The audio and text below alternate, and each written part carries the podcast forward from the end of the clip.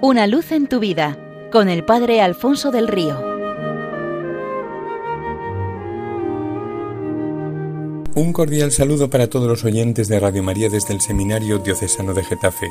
Cuentan que durante la clase de religión el profesor hizo esta pregunta a una niña. Si el Padre es Dios, si Jesús es Dios y el Espíritu Santo es Dios, ¿esto cómo me lo explicas? La muchacha se quedó pensativa y después dijo Dios es el nombre de la familia. La clase entera estalló en una carcajada.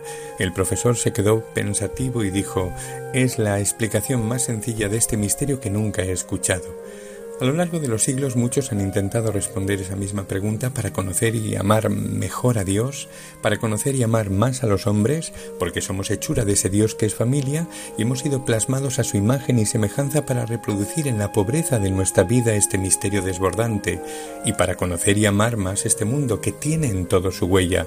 No ha sido un asunto de mucho cavilar pero que poco tiene que ver con la vida a ras de tierra, sino lo contrario, una exigencia de ese deseo nuestro de vivir la vida vida plena para la que hemos sido creados aquí y ahora, nada más práctico y concreto.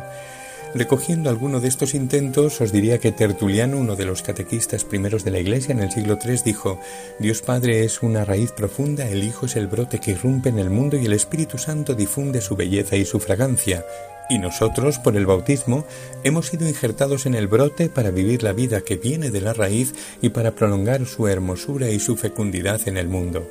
Esta es la vida que nos es propia, y de la misma manera que no se recogen higos de los espinos ni se cosechan uvas de las zarzas, se espera de cada uno de nosotros, rama buena por pertenecer al árbol bueno, el fruto que le es propio, que es la caridad en la que viven el Padre, el Hijo y el Espíritu Santo.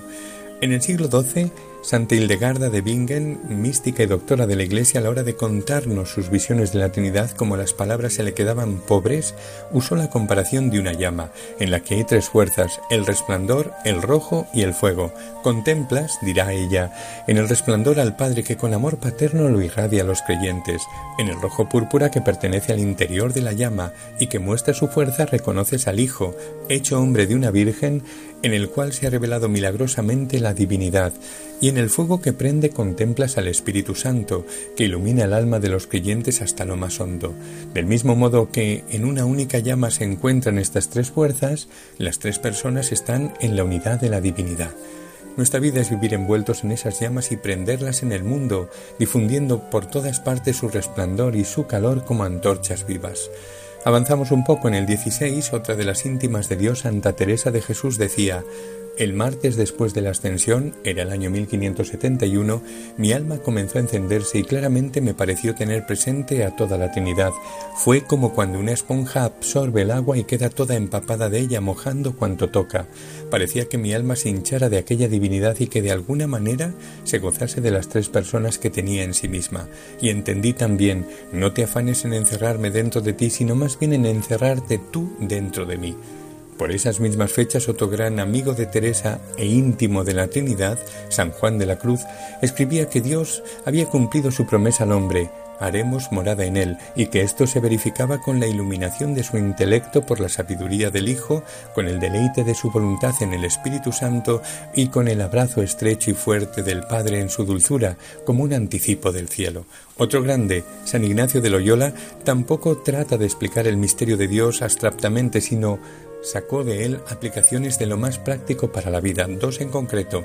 La primera la conocemos como la visión de la estorta y le dio claridad definitiva sobre la vida que habría de llevar en adelante.